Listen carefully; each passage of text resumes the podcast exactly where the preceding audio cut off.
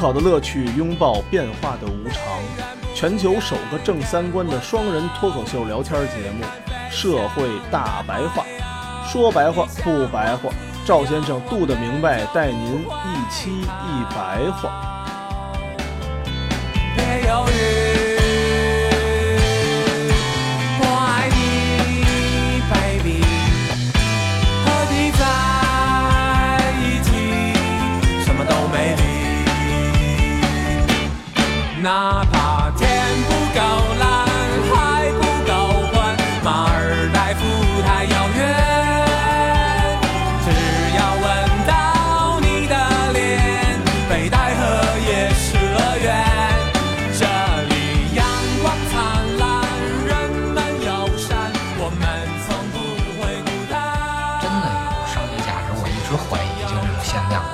商业价值来说，我觉得是没啥。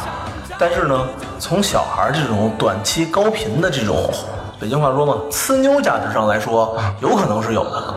它其实还是一种亚文化，我觉着，嗯，是种亚文化吧，应该算是吧。就是如果这个经济不是现在这么种高速发展的话，嗯嗯，第一波不值钱的应该是这些东西，对，然后呢，再不稳定，嗯到社会层面上不稳定的时候，嗯那古董就不值钱了。啊，对对对对，然后到打仗的时候，啥都不值钱了，啥都不值钱了，唯一值钱的、嗯那就是黄金，最后连黄金都不值钱了，就是那就是馒头了，就是蒸好的白馒头是最值钱的。那时候你看什么他妈 off white 那鞋上还绑个标签儿，我网上搜了啊，那标签九毛九一个，你随便绑你随便绑，你绑完以后你那鞋就变成一万块钱了。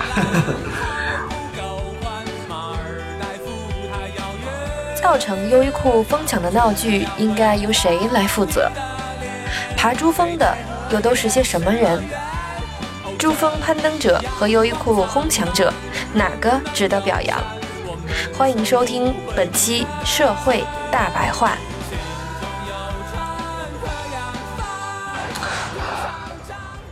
反正这个事儿啊，啊、我看那个新闻啊，最后它结果是，嗯，一帮人疯抢，嗯给那个模特身上的衣服都扒了都给扒了。可能现在大家已经搜不着这新闻了。哦当时有很多的新闻又说人素质低了，又扯到这个人人权人人上了。又扯到人种上了啊！我还说又来了扯他妈蛋，就说什么嗯，猪猪男孩什么有多傻，然后什么这衣服就是有多火。说那意思啊，就是商家都是骗人的，说老百姓呢都是掉进了你看今年，今年是二零一九年，啊我非常非常非常清楚的记得，在我十几年前，当时有一款乔丹鞋，叫乔丹二十三代。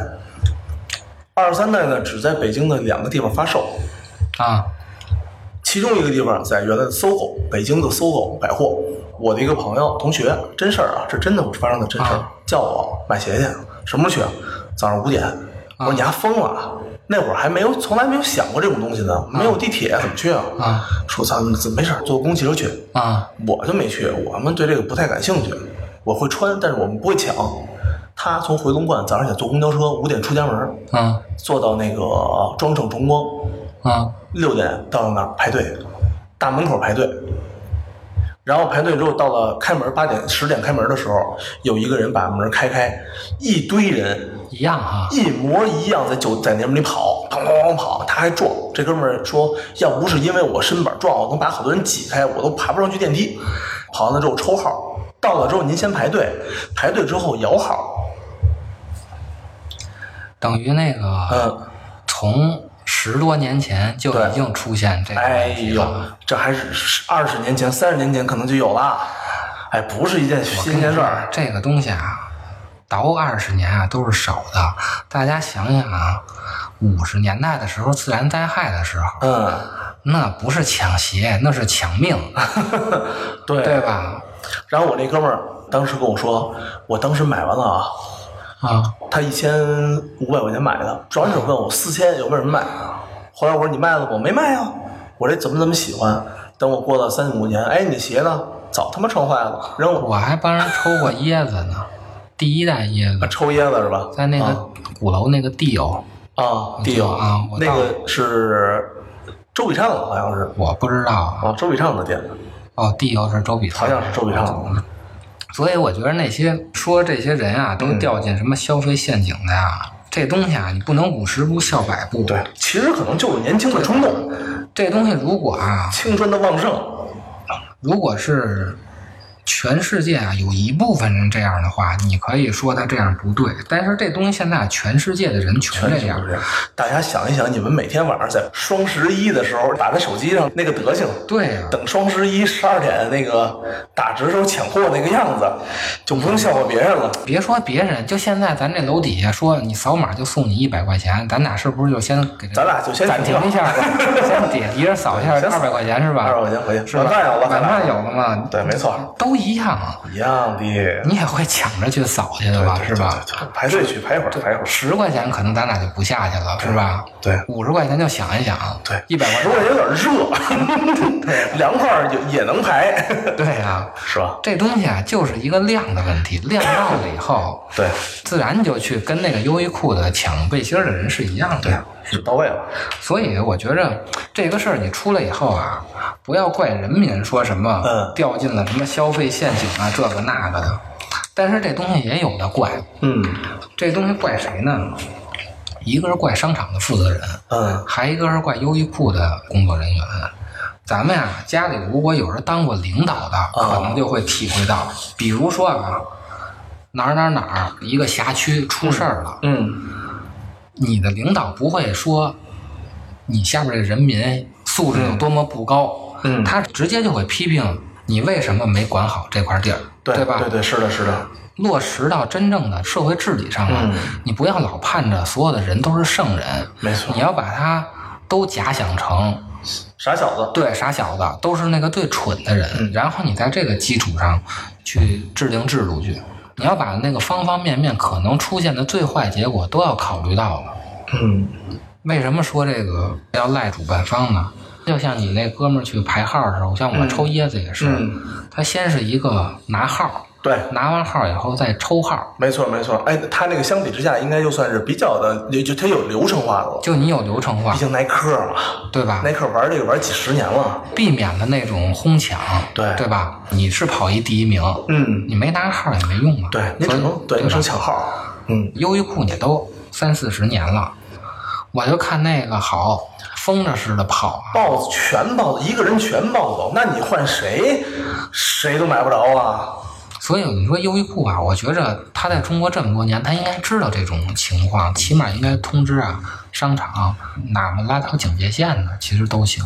这东西啊，你只要有一条线呀，或者有一个那种袋子啊，它就能管用。虽然它不是真正的隔离带啊，吓唬吓唬是吧？当时那件事儿啊，嗯整个舆情都不好，嗯其实并没有给他品牌带来一个正向的溢价，是吧？对对都是负面的新闻，所以他们应该也会回去去总结这个事儿的。嗯这个事儿出来以后没两天呀，出来一个更逗的事儿，珠穆朗玛峰堵车了，就死了人了嘛，是吧？还还死了人了。嗯对，死了人了。其实爬珠峰的人跟抢衣服的人都是一拨人，一个性格的。就是一个性格的，嗯都是爱慕虚荣嘛。嗯一个是爬山要装逼，一个是穿那联名款的也是要装逼嘛，就是一个便宜点，一个贵一点。贵，所以不就大家向往着去西藏吗？那个背心是九十九，这个鸡巴下不来了，爬珠峰最便宜的四十万。最便宜还是四十万呢。它现在有牌照，就是你爬你不能说爬就爬，有牌照嘛，就跟咱们开车有驾照似的。哦，这样啊！尼泊尔那边便宜点儿，但是可能也要四十万。我、天哪，这么贵？啊咱们都说不到长城非好汉嘛，对，对因为长城那个票便宜。说实话，应该是不到珠峰非好汉，哦但是四十万的门票谁买得起啊？我来不动。你要说珠峰随便爬，或者也四十的话，估计都是好汉了。那爬的人更多，天哪！它是一钱的门槛儿，它除了体力的门槛儿，所以才死人的嘛。因为它不是一个体力的门槛儿，它是一个钱的门槛儿，哦，就造成了很多人根本就不会考虑自己身体的好坏，他只考虑到自己有没有钱。他只要完成这个东西，就跟上了一个珠穆朗玛峰的 EMBA 似的，是吧？啊回去可以吹牛逼了。就回去吹牛逼了。所以咱们当时啊，我忘了哪期说的了啊，说那个施密特批评自由主义的时候就说嘛，产品迅速而高效率的喷涌而出，根本不严肃考虑他们的伦理作用嘛。嗯嗯你看这就没考虑到伦理作用，因为这些人啊，他们是那个最高效的那波人，能买得起四十万门票的人，那都是最高效的人。对。但是他却对生命没有一点的敬畏之心，他要对他自己的生命或者对大自然生命有一点敬畏之心的话，他就不上那儿作去了，是吧？是的，是这太作了。对啊，我连滑雪都不滑，我就怕摔着。你掂量掂量自己行不行？就是我我因为我身边没有一个滑雪没受伤的。那运动哪有说后来我一听，那拉倒了，这对吧这么百分之百的概率，我就别凑数了。啊？我去了必然受伤啊，必然必的，这必然必好不吗？然后这帮人啊，最成功的人士啊，到了珠峰以后，嗯留下了四万公斤的垃圾，嚯，这么多呀！一百具尸体，这么多师姐，死了这么多人啊！他老有去的呀。哦，听着啊，是挺好的一件事，那他多危险呀！我去个张家口，耳朵都鸣，海拔两千米，我耳朵都受不了。你别说他妈八千多米了。然后啊，还有十二吨屎，那时候没有公厕所呀，嗯随便拉嘛。这帮成功人士回来以后，把屎包装成他妈的成功学，再喂给大家吃，这就是现在的事儿嘛，嗯，咱们可以有机会聊聊成功学，我觉得这事儿挺逗的。对吧？嗯成功学嘛，我爬完珠峰了，我更成功了，实现人生价值了，把这个再写本书，没错，是吧？事后诸葛亮。对，这十二吨屎打一包就喂给你吃了。珠峰这件事儿里头啊，最倒霉的有一个叫夏尔巴人的，啊，他们应该是住在珠峰南侧的尼泊尔的那个啊尼泊尔土著人，嗯人家本来啊活得挺好的，嗯就跟咱们上次说台湾的那个似的，嗯活得挺好的。这些爬珠峰的人啊，倒没上他们那儿殖民去，但是他确实是带着这些现代化的东西去的，嗯所以导致那边人啊看到了这些现代化的东西，他也想开始挣钱了。哦，但是啊，有一个什么问题啊？就是所有的旅游城市都有这个问题，最明显的就是青岛。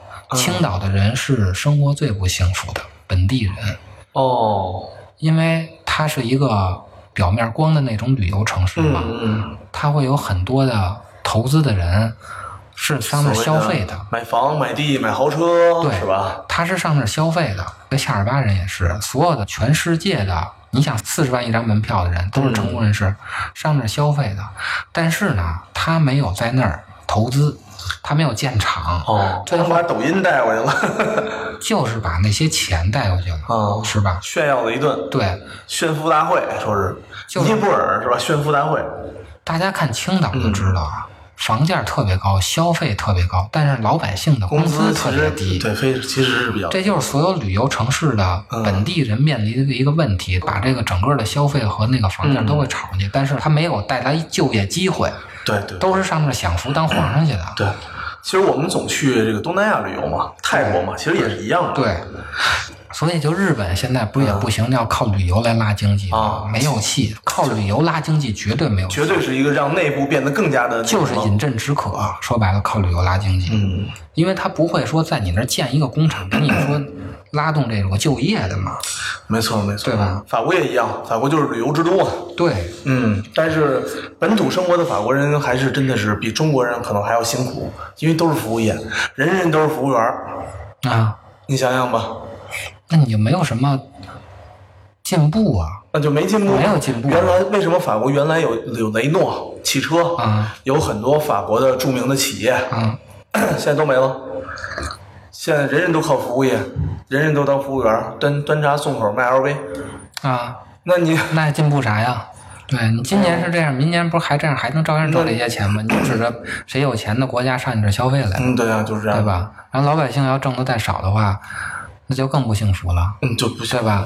那我开一超市，我为了多挣点，我卖给那些旅游的人，这一个鸡蛋灌饼我卖五十，啊，那旁边住的那些老百姓呢，他也得吃，我不能说卖他我就变成五块了嘛，我也得卖五十啊我。我我问过相关人，人家还真的说说你们去的是景点区域，啊所以卖东西贵。贵一点儿，对老百姓的可能还稍微便宜点儿，嗯，你比如说你去的 法国分为小巴黎、大巴黎嘛，啊小巴黎就是二环三二环内，嗯大巴黎就是可能就非常远了，就是咱的通州回龙观了。嗯那种就是很多住宅区啊，什么都是所谓的嗯生活区吧，啊，就会便宜很多。整体的影响还是会有的，不是说完全的这么合理啊。所以那夏尔巴人啊，现在就是挺倒霉的，不开心了。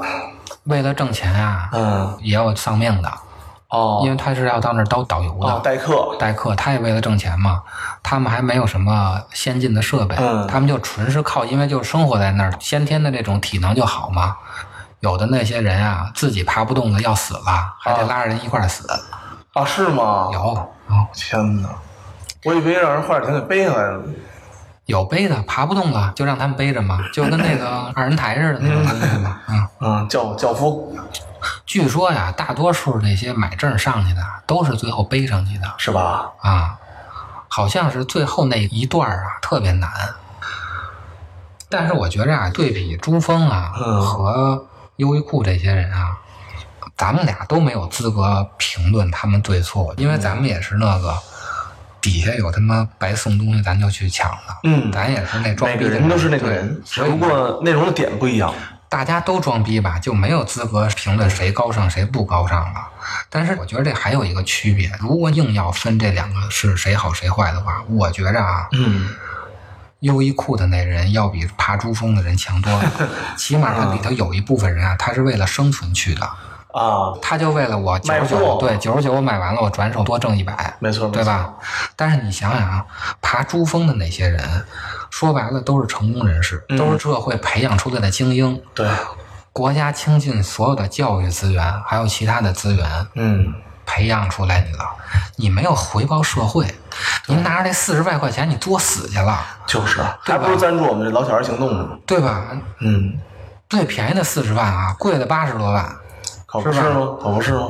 就是没有回报人民，这个东西一点都不值得保嘚瑟去我就不知道这东西有他妈什么正能量，就显得不一样嘛。除此之外没啥，显得不一样，对？吧？人家那个还是一个。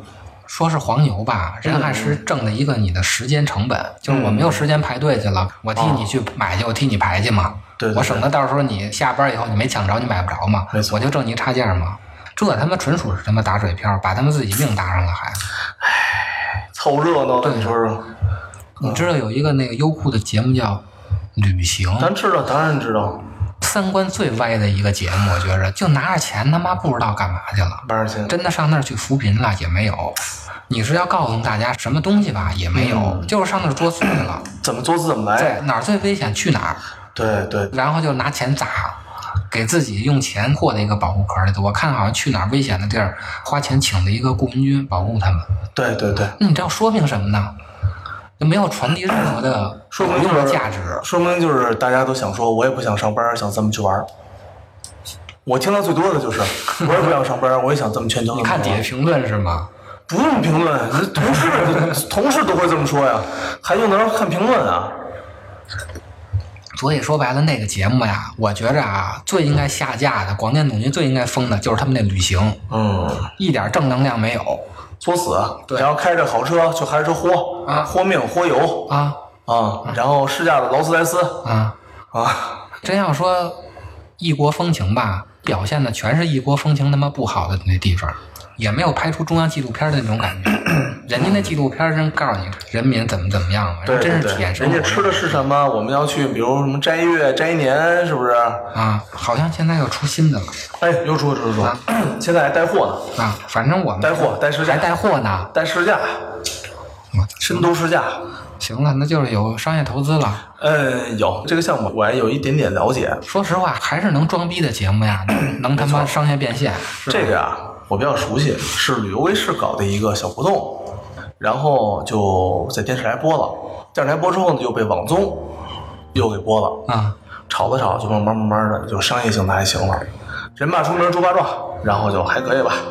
嗯，还得是能装逼的能装逼能节目能变现。像我们这个老批评那些装逼的，就他妈变不了现。好，谢谢大家收听我们这期不装逼的大白话。想说却还没说的还很多，咱这是因为想写成歌，让人轻轻地唱着，淡淡的记着，就算终于忘了，也值了。说不定我一生涓滴一念，侥幸汇成河。然后我俩各自一端，望着大河弯弯，终于敢放胆，嬉皮笑脸面对人生的难。也许我们从未成熟，还没能晓得，就快要老了。尽管心里活着的还是那个年轻人，因为不安而频频回首，无知的索求，羞耻与求救，不知疲倦的翻越每一个山丘，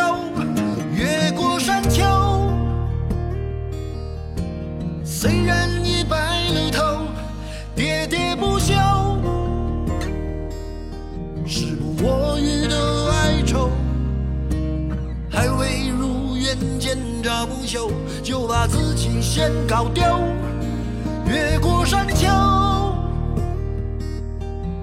才发现无人等候，喋喋不休，再也换不回温柔。为何记不得上一次是谁给的拥抱，在什么时候？我没有刻意隐藏，也无意让你感伤。多少次我们无醉不欢，咒骂人生太短。唏嘘相见恨晚，让女人把妆哭花了也不管。遗憾我们从未成熟，还没能晓得，就已经老了，尽力却仍不明白身边的年轻人。给自己随便找个理由，向心爱的挑逗，命运的左右，不自量力的还手，痴痴